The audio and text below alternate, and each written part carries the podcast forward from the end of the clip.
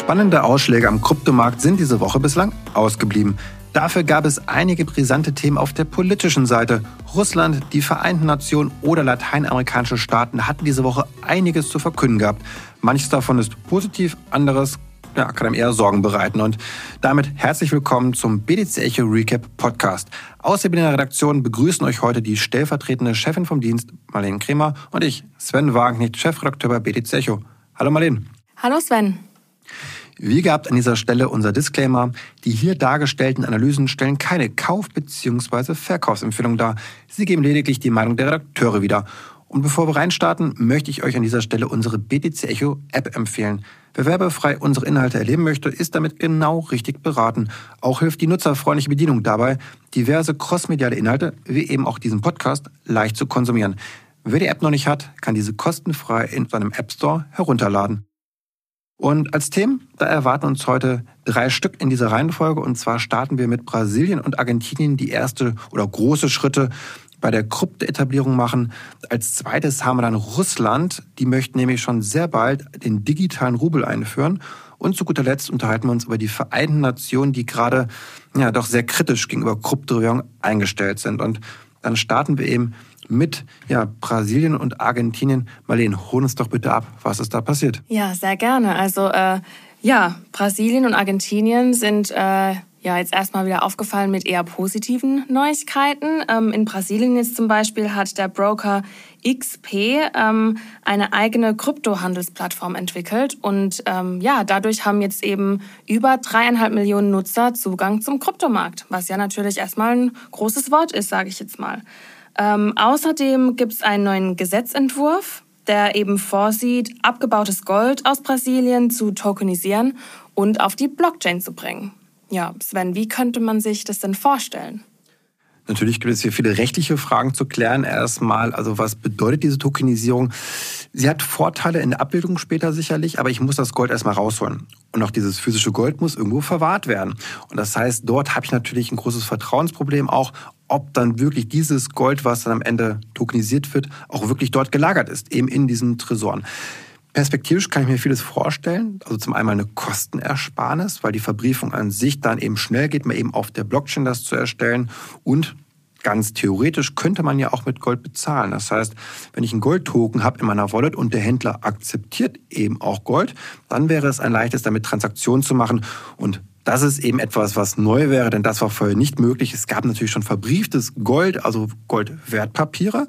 Ähm, damit ist das aber zu schwerfällig. Da fehlt es an den digitalen Schnittstellen und auch die Kosten werden ja am Ende zu hoch für diese Transaktion. Also der Fantasie sind hier keine Grenzen gesetzt. Äh, und ich glaube, Brasilien ist ja insgesamt ein sehr rohstoffreiches Land.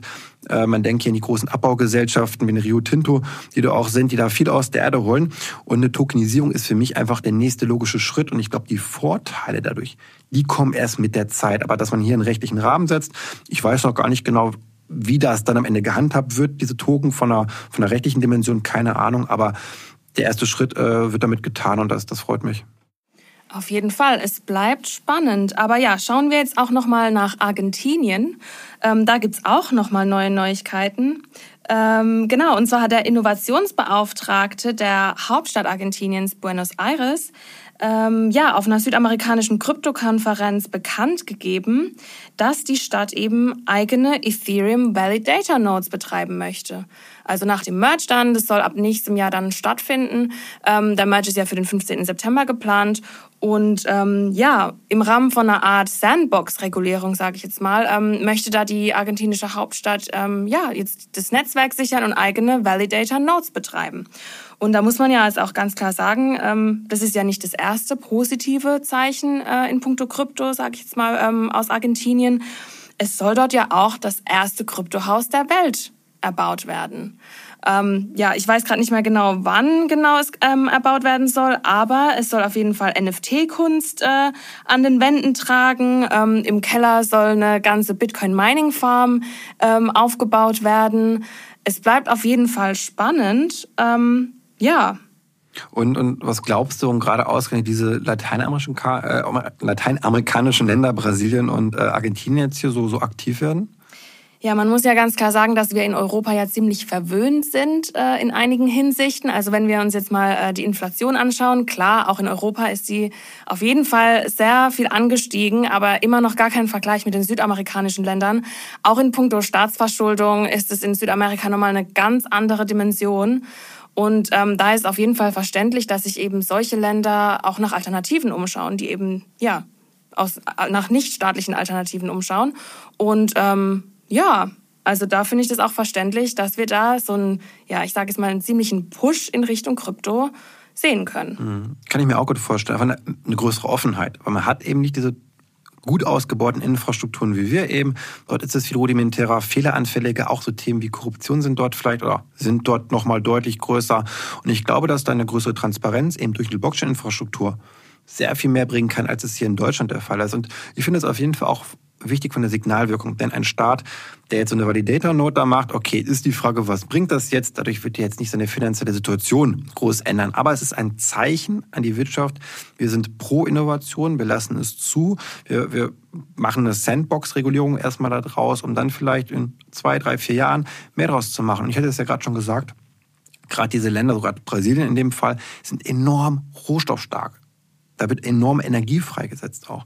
Und das ist dann vielleicht eben auch spannend, da weitere Anwendungszwecke zu finden im Bereich eben der, der Energieverwertung vielleicht und dann auch Bitcoin-Mining zum Beispiel zu betreiben. Und ähm, das ist sehr, sehr gut und ich glaube, das ist eine langfristige Entwicklung ist. Also man darf jetzt hier nicht glauben, dass in ein, zwei Jahren da schon ganz, ganz viel passiert. Aber wir sehen die Nachfrage in diesen Ländern und auch, dass wir so eine große Player, so eine große Börse, sage ich jetzt mal, ähm, da jetzt, ich glaube, XP hieß ja die, die Börse, also wie so eine deutsche, wie die Frankfurter Börse vielleicht, dass die jetzt das auch machen, äh, das ist ein tolles Zeichen einfach. Und ähm, ja, bin ich sehr Auf positiv. Fall. Auf jeden Fall. Ja, kommen wir jetzt aber noch mal zu einem anderen Schwellenland, ähm, ja, welches gerade schon ziemlich sehr im Fokus steht, und zwar Russland. Ähm, ja, da geht es jetzt aber nicht um Kryptowährungen im klassischen Sinne, sondern um das Zentralbankgeld. Du weißt da mehr. Genau, ja. Russland ist ja auch zu den BRIC-Staaten, also genau wie Brasilien, eben auch ein Schwellenland. Und das ist natürlich klar gerade extrem im Fokus. Und da sind jetzt neue Dokumente aufgetaucht von der russischen Zentralbank, die nahelegen, dass Russland schon sehr, sehr zeitnah eben den digitalen Rubel haben möchte. Konkret soll schon flächendeckend, also auch kommerziell eben 2024 der Rubel ausgerollt werden in digitaler Form. Dann sollen natürlich noch weitere ja, Verbesserungen äh, geschehen, also ein Offline-Modus ist hier im Gespräch für das Jahr 2025 und das ist schon sehr rasant, aber es wundert natürlich gerade nicht. Das heißt, Russland wird ja massiv sanktioniert vom Westen, wird ausgeschlossen aus den westlichen Zahlungsinfrastrukturen. Hier immer noch der Hinweis, wir, also vor allem die USA, dominieren die ja, ob das jetzt Swift ist, ob es Kreditkartenanbieter ist, ob das das äh, PayPal ist und so weiter und so fort oder Google ähm, die können da schon sehr viel ja, machen. Auch die anderen politischen Institutionen wie eine Weltbank, IWF, äh, Bank für internationalen Zahlungsausgleich, das sind ja alles westliche Institutionen. Und ich glaube, dass hier eine nicht Blockchain-Alternative, das ist keine Blockchain, das muss man an dieser Stelle auch mal sagen, sondern es sind Token-Infrastrukturen, die hochgradig zentralisiert sind, dass die aber dennoch eben eine Unabhängigkeit darstellen können. Und ich glaube, dass sich Russland hier an China orientiert. China hat schon äh, den digitalen Renminbi in dem Fall und äh, man wird, glaube ich, viel, ich sagen, kopieren einfach. Ähm, man, versucht sich ja generell stark an China auszurichten, als Handelspartner auch, um ja, die Verluste zu kompensieren durch die, die, die ja, wegfallenden Rohstoffgeschäfte, die wir sonst haben. Und das eine ist auch diese Infrastrukturthematik, die ich hier gerade anspreche. Viel wichtiger, glaube ich, in Augen von Putin in dem Fall auch, ist aber die Möglichkeit, mehr Steuerungsoptionen zu bekommen.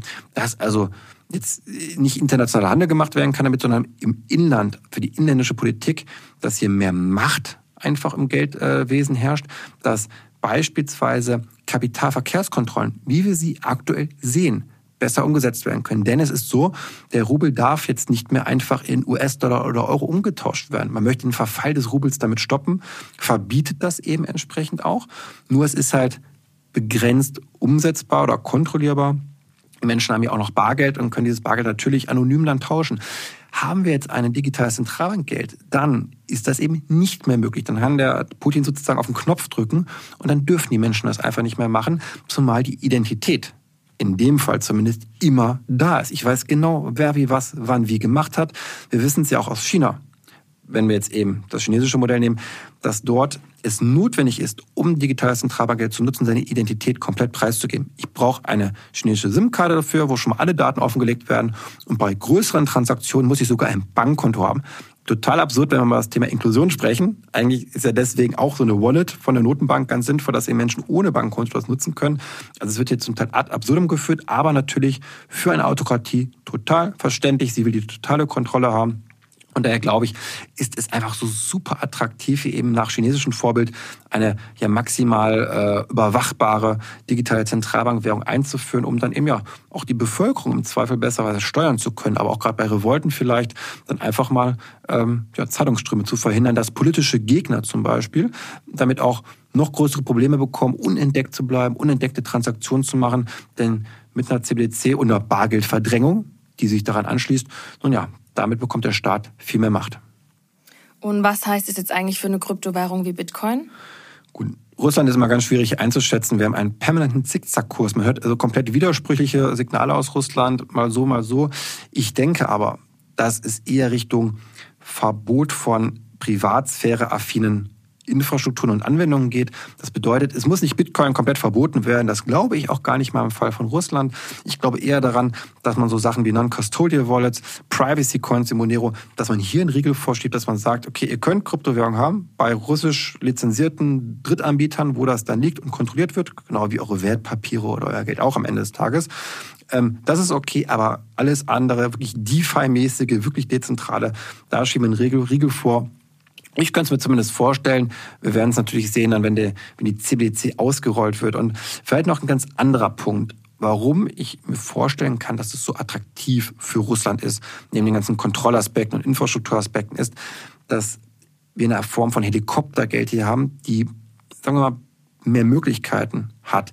Aktuell ist es so, der Staat kann die Notenbank anweisen. Natürlich in der Demokratie sollte es getrennt sein, Staat und Notenbank. In einer Autokratie wie Russland wissen wir es, dass Putin im Zweifel sagt, ich möchte, liebe Notenbank, dass du das machst und dann passiert das auch.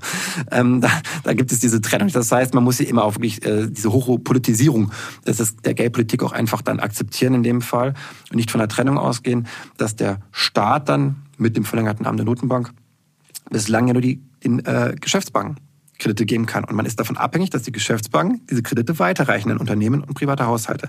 Das ist nicht immer so effizient. Das haben wir auch in Europa gesehen, dass wenn man eben die Wirtschaft stimulieren möchte, dass das Geld dann eher in Vermögenswerte fließt, aber nicht in der Realwirtschaft landet. Und was jetzt hier spannend wäre bei einer CBDC, da könnte sich theoretisch zumindest der Staat den Erstzugriff sichern und gezielt an die Bevölkerung Helikoptergeld ausschütten. Wenn also jetzt Wirtschaftskrisen stärker noch kommen, wenn wir das erleben werden, dass es noch weiter mit Russland runtergeht, dann wird es notwendig sein, um die Bevölkerung auch hier ruhig zu halten. Natürlich ist Russland extrem aggressiv und gewalttätig. Dennoch muss es wirtschaftlich seiner Bevölkerung irgendwas noch geben können. Und dass dann Helikoptergeld eingesetzt wird, der Rubel direkt verbucht wird auf dein Konto, damit du eben Nahrungsmittel davon kaufen kannst, die Dinge des täglichen Bedarfs, ohne dass man auf die Banken im Land angewiesen wäre. Das ist ein ganz wichtiger Punkt. Vielleicht noch spannend hier noch zu erwähnen, dann bin ich auch durch, dass ähm, in China haben wir es ja schon gesehen bei Pilottests, dass ein Verwendungszweck reinprogrammiert werden kann. Paternalistisch. Das bedeutet, ich als Staat kann sagen, wenn du mit dem digitalen Zentralbankgeld bezahlst, bekommst du einen Rabatt für bestimmte Dienstleistungen wie öffentlicher Nahverkehr. Und so war es gewesen in einer Stadt in China, dass die Menschen eben dann, ich weiß nicht wie viel Prozent das waren, aber sie wurden eben, ja, für weniger Geld konnten sie mit dem Bus fahren, wenn sie das Geld genutzt haben. Also man kann hier wirklich Incentivierungen dann eben auch einstellen, was, glaube ich, dann äh, der Fantasie keine Grenzen setzt und was natürlich in den Händen einer Autokratie, in den Händen von Putin, aber auch ganz, ganz traurig ist, wenn man dran denkt, was das für die Freiheit der Menschen bedeutet, für die Menschen, die auf einmal noch stärker zensiert werden, die noch weniger Möglichkeiten haben, wirtschaftlich frei zu agieren. Und da muss man wirklich stark unterscheiden ähm, zwischen den Konzepten eines digitalen Euros vielleicht. Auch hier müssen wir die Diskussion führen, dass hier im Privatsphäre-Schutz bleibt. Ganz, ganz wichtig. Aber es ist natürlich und das hat auch schon äh, die Bundesbank gesagt. Ich hatte ja ein Interview gehabt in dem aktuellen Magazin vom BTC Echo in der Augustausgabe, ist ja auch mit dem äh, Bundesbank-Vorstandsvorsitzenden Burkhard Balz eben ein Interview, wo, es, wo er auch sagt, das ist kein Vorbild für uns. Also der digitale Euro soll nicht so werden wie der chinesische. Und äh, der chinesische Renminbi. Und ich glaube, dass wir das unterscheiden müssen. Aber ja, es, es macht einen Angst, wenn CBDC in die Hände dieser Staaten fällt. Genau, man kann ja nämlich nicht nur eben, wenn es jetzt um digitale Zentralbankwährung geht, ähm, bestimmte Transaktionen incentivieren, sondern eben auch bestrafen, dass man halt sagt, okay, bestimmte Transaktionen dürfen überhaupt nicht mehr ausgeführt werden. Und klar, ähm, illegale Transaktionen, das ist natürlich ein Anwendungsfall, aber was ist, wenn es halt ganz normale Transaktionen sind, die dann einfach ausgesetzt werden können?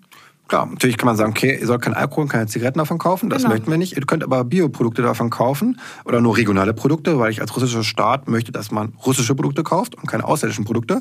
Zum Beispiel, das ist alles so Denkweisen. Das ist in der Umsetzung nicht so einfach. Das müssen wir an dieser Stelle auch sagen. Das heißt, man kann das theoretisch umsetzen. Es wird in Pilottests gemacht. Ich glaube aber auch in der Praxis werden wir das nicht 2024 erleben. Stattdessen werden wir sehr viele Pannen erleben. Es wird an vielen Stellen komplett scheitern. Man würde es dennoch aber, ich glaube, auf, weil man es einfach will, mit der harten Hand durchdrücken, dass der digitale Rubel zum Erfolg verdammt ist, sozusagen, auch wenn da vieles schiefgehen wird. Nur man möchte hier auch natürlich dem Westen ganz klar zeigen, wir sind unabhängig, wir bauen unsere eigenen Infrastrukturen, wir machen unsere eigene Geldpolitik und im Zweifel brauchen wir euch nicht. Und daher wird das auch, glaube ich, sehr hochgehangen in der, in der Politik in der russischen. Es bleibt spannend. Dann würde ich aber sagen, kommen wir jetzt noch zu unserem dritten Thema, auch ganz, ganz spannend, auch politisch. Also wir haben heute einen sehr politischen äh, Recap-Podcast, kann man an dieser Stelle sagen.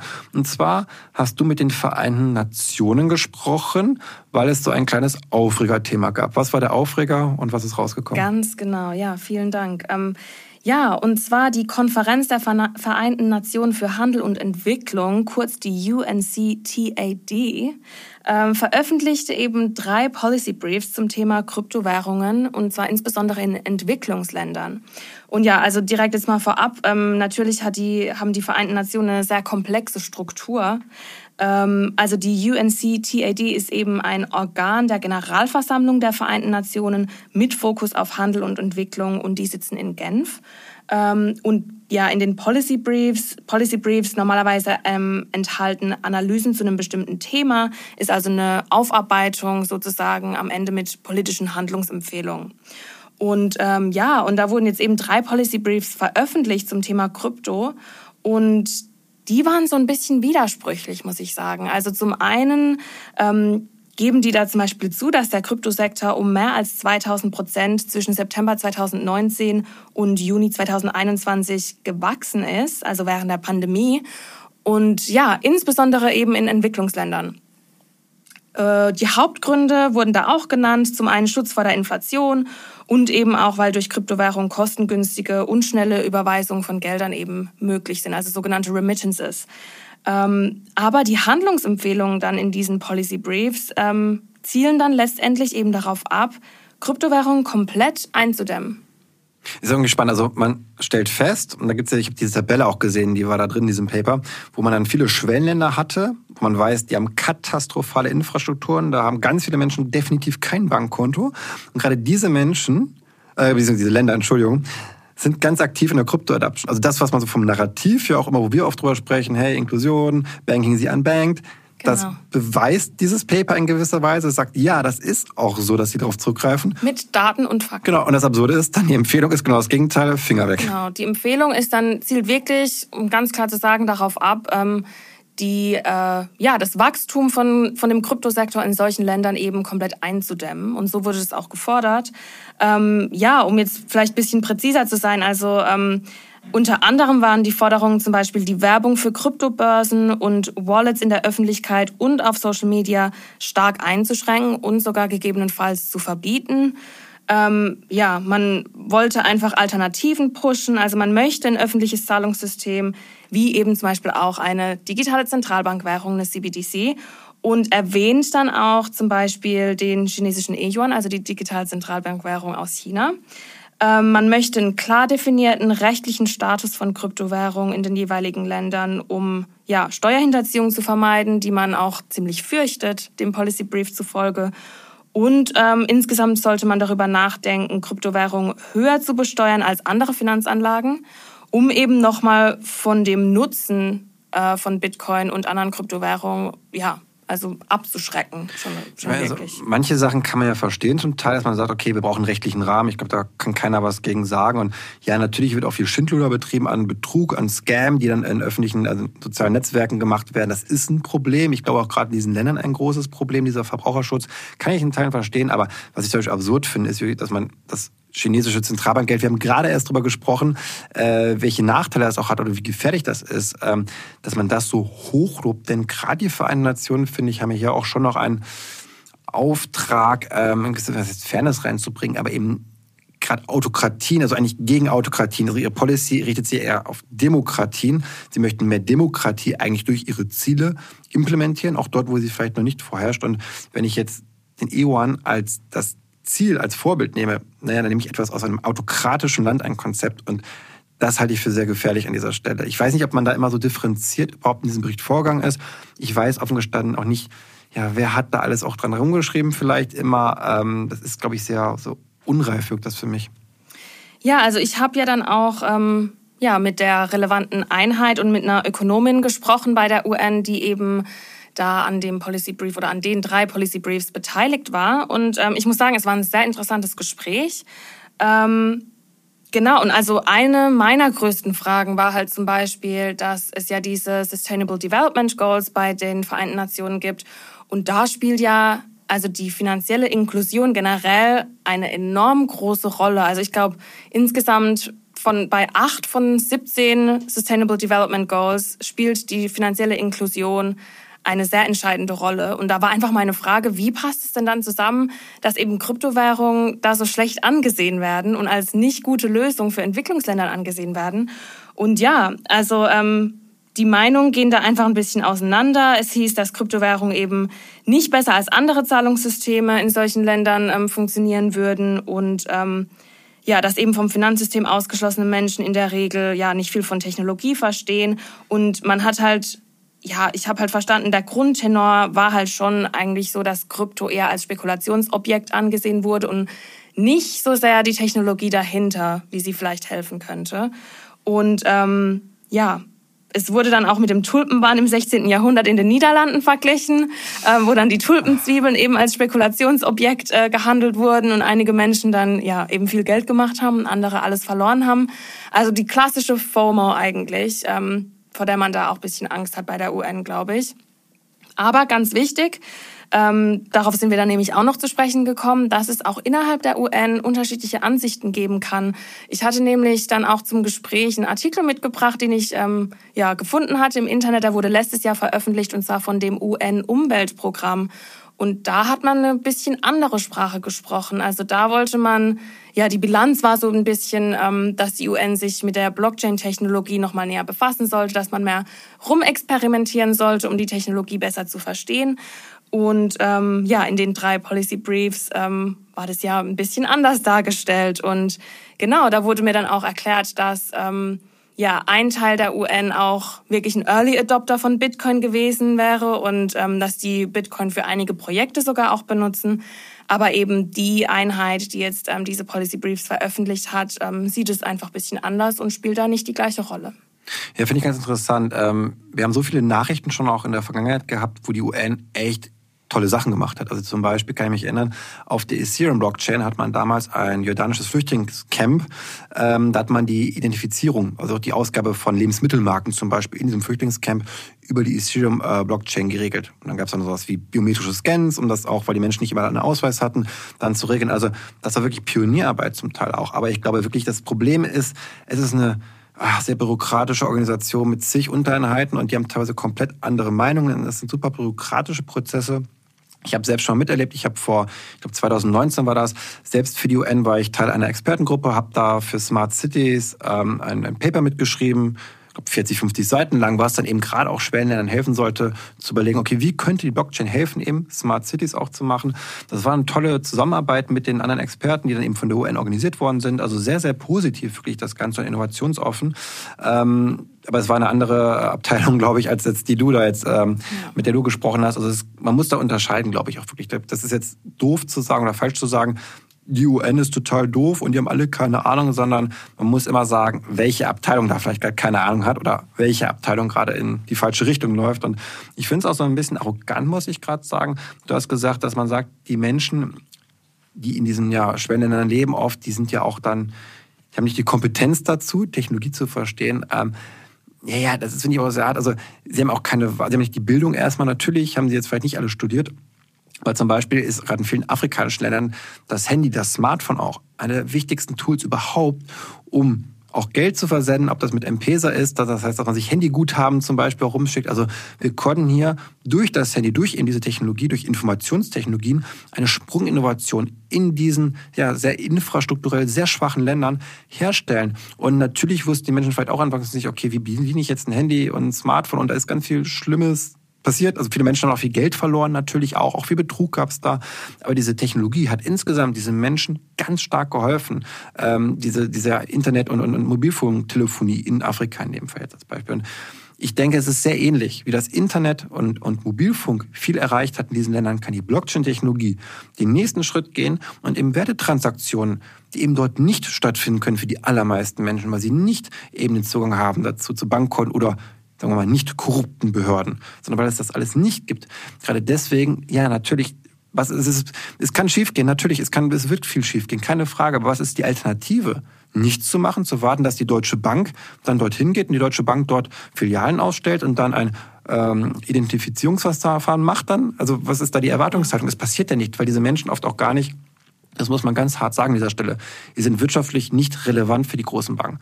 Warum ist dort keine, keine große Bank? Weil sie kein Geld mit diesen Menschen macht, weil sie nicht ja, genug Geld haben. Und ähm, das ist gerade das Schöne an öffentlichen Gütern wie dezentralen Infrastrukturen. Bitcoin ist ein öffentliches Gut. Ich muss nicht das Geld haben, eine deutsche Bank, eine Sparkasse oder sonst wen zu bezahlen, sondern jeder Mensch hat dieses Zugriff darauf. Und das brauchen wir in den Ländern, wo es eben nicht wie hier in Deutschland so der Fall ist, wo wir uns alle die privaten Mittelsmänner leisten können, wo das alles kein Problem ist. In diesen Ländern ist es ein großes Problem, dass es nicht so ist. Und da ist Bitcoin und alles andere ganz toll. Jetzt bin ich gerade etwas emotional geworden. Ich hoffe, man hat an der okay. Stimme nicht zu stark gemerkt, gerade, dass ich mich da an diesem Punkt sehr aufgegangen habe. Wenn ja, dann möchte ich mich dafür entschuldigen an dieser Stelle. Und ähm, genau, wir dann auch soweit durch. Damit hast du noch was, Marlene? Nee, also ich ja, wollte eigentlich auch nur noch mal sagen, dass das Gespräch an sich ähm, mit der Einheit von der UN, also ich habe da auch sehr viel Positives mitgenommen, um ehrlich zu sein. Also es war ein positives Gespräch, weil es am Ende auch wirklich zu einer konstruktiven Diskussion geführt hat. Also ähm, mir wurden dann auch zum Beispiel Fragen gestellt und das hat mir dann auch einfach nur gezeigt, okay, ähm, man möchte verstehen und man möchte andere Meinungen hören. Und das ist mir halt auch immer ganz wichtig, dass eben dieser Diskurs stattfindet und nicht nur einer sagt was und die anderen haben es dann zu akzeptieren. Also das ist ein wirklich sehr positiver Punkt, den ich daraus mitgenommen habe. Und ähm, ja, am Ende ist es einfach nur sehr wichtig, dass man nicht äh, generalisiert. Man kann nicht alle über einen Kamm scheren. Ähm, gut, ja, manche Kryptoprojekte sind gut. Es gibt natürlich auch Scams und Menschen verlieren ihr Geld. Aber ja, ich finde es wichtig, da auf jeden Fall zu differenzieren.